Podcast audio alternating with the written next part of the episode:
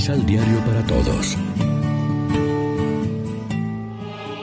Proclamación del Santo Evangelio de nuestro Señor Jesucristo, según San Lucas. Dijo Jesús a sus discípulos. Es imposible que no haya escándalos y caídas, pero pobre del que hace caer a los demás. Sería mejor que lo echaran al mar con una piedra de molino colgada al cuello antes que haga caer a uno solo de estos pequeños. Fíjense bien. Si tu hermano te ofende, repréndelo. Y si se arrepiente, perdónalo. Si te ofende siete veces al día y siete veces vuelve arrepentido diciendo, no lo vuelvo a hacer más, perdónalo. Los apóstoles dijeron al Señor, aumentanos la fe. El Señor respondió, si tienen fe como un granito de mostaza, le dirán a ese árbol que está ahí, arráncate y plántate en el mar, y el árbol obedecerá. Lección Divina Amigos, ¿qué tal? Hoy es lunes 8 de noviembre y a esta hora, como siempre, nos alimentamos con el pan de la palabra. Hemos escuchado varias recomendaciones breves de Jesús sobre el escándalo, el perdón y la fe. Sobre el escándalo dice palabras muy duras. El que escandaliza a los débiles, es decir, el que los hace caer, el que les sirve de tropiezo, más le valdría que lo arrojaran al fondo del mar. Además nos enseña a tener corazón generoso y a saber perdonar al hermano hasta siete veces en un día. Los apóstoles, un poco asustados de un estilo tan exigente de vida, le piden a Jesús que aumente su fe. En los tres aspectos podemos aplicar el pensamiento de Jesús a nuestra vida. Podemos ser ocasión de escándalo para los demás con nuestra conducta. No somos islas. Influimos en bien o en mal en los que convierten o mejor en los que conviven con nosotros.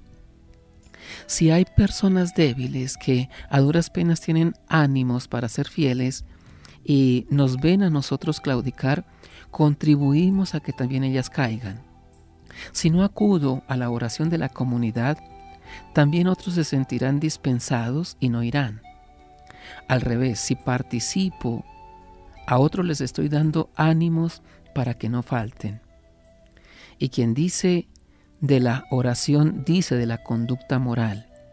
Si una familia está dando testimonio de vivir en cristiano, contracorriente de la mayoría, está influyendo en los ánimos de los demás.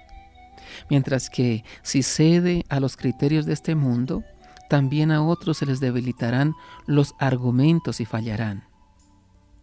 La corrección fraterna, que es un buen acto de caridad, si se realiza con delicadeza y amor, tiene que conjugarse con el saber perdonar y con el tener un corazón generoso.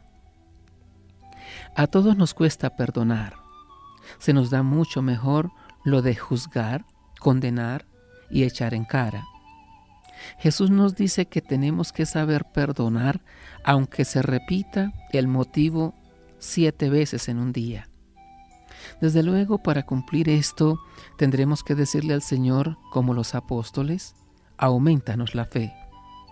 Tendremos que rezar fuerte y apoyarnos en la gracia de Dios porque con criterios meramente humanos no tendremos fuerzas para evitar todo escándalo y para cumplir lo del perdón al hermano.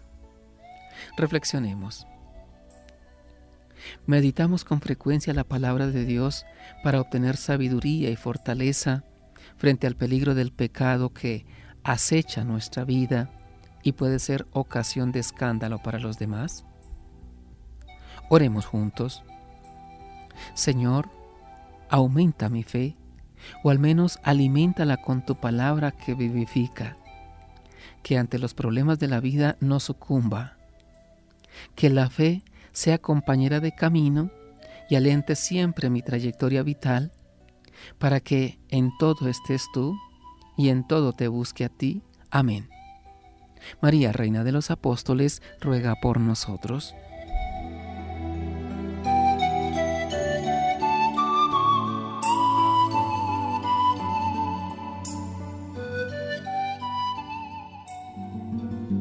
Complementa los ocho pasos de la Alexio Divina adquiriendo el emisal Pan de la Palabra en Librería San Pablo o distribuidores.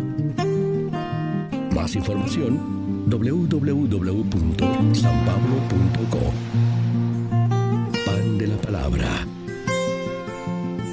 Vive la reflexión.